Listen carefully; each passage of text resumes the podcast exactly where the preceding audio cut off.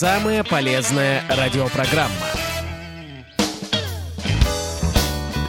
Добрый день, уважаемые радиослушатели! С вами самая полезная радиопрограмма, и я ее автор Татьяна Рюрик. Из нового выпуска вы, как всегда, узнаете много полезной информации о новом каталоге для незрячих людей, о конкурсах для волонтерских организаций и инклюзивных театров – Новый каталог голосов для незрячих людей. Билайн вместе с социально-предпринимательским проектом Everland примет участие в разработке нового каталога голосов, которые применяют незрячие люди при работе с персональными компьютерами и другими гаджетами. Библиотека голосов находится в открытом доступе. Ее могут бесплатно использовать тысячи слабовидящих и незрячих людей – Разные голоса могут применяться в программах экранного доступа и в отечественном синтезаторе речи.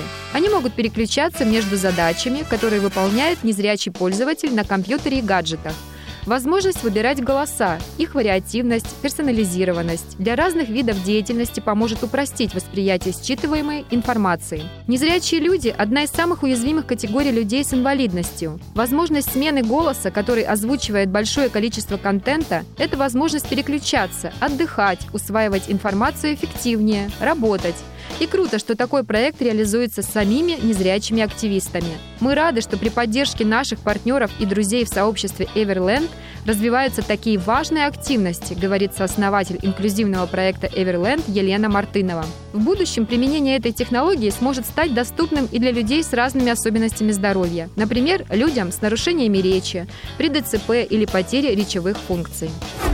Новый грант для независимых российских театров, в том числе инклюзивных, учрежден Министерством культуры Российской Федерации. Прием заявок осуществляется с 1 июля этого года по 30 июля 2021 года до 19.00 по московскому времени. Всю информацию вы можете найти на официальном сайте Российского фонда культуры. На конкурс принимаются заявки от российских организаций, индивидуальных предпринимателей, за исключением физлиц, планирующих создание и показ новых театральных постановок и реализацию иных творческих проектов, а именно фестивалей, мастер-классов, лабораторий и семинаров – Конкурс проводится по двум номинациям – стажировка в регионах Российской Федерации и стажировка на базе некоммерческих организаций. Его цель – найти организации, готовые принять у себя стажеров из других регионов России – и передать им накопленный опыт и лучшие практики развития социальной активности и волонтерства в регионах. Будьте внимательны, заявки принимаются до 31 июля этого года включительно. Осталось всего несколько дней, не упустите прекрасную возможность поучаствовать в этом конкурсе. Завершается прием заявок на конкурс программы мобильности волонтеров. Так, например, с 24 по 31 июля этого года Петропавловске-Камчатском пройдет обучающая стажировка, где участники познакомятся с деятельностью программы «Лига мечты» и смогут применить методики терапевтического спорта для людей с инвалидностью в своем регионе. Принять участие в конкурсе могут зарегистрированные некоммерческие организации, государственные и автономные бюджетные учреждения. Итоги будут подведены в августе 2021 года. Победители получат финансовые средства и организационную поддержку со стороны Ассоциации волонтерских центров для проведения стажировок.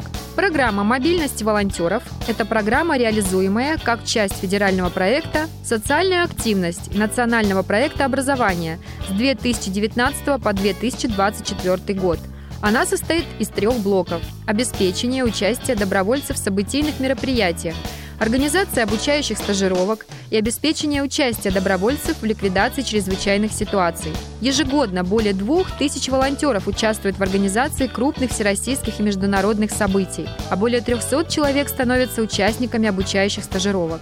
Заявки, напоминаю, принимаются до 31 июля этого года. Всю подробную информацию можно получить на официальном сайте Ассоциации волонтерских центров. А на этом у меня вся полезная информация. Я прощаюсь с вами до следующего выпуска. Надеюсь, что все новости были для вас полезны. Всего вам доброго, до свидания.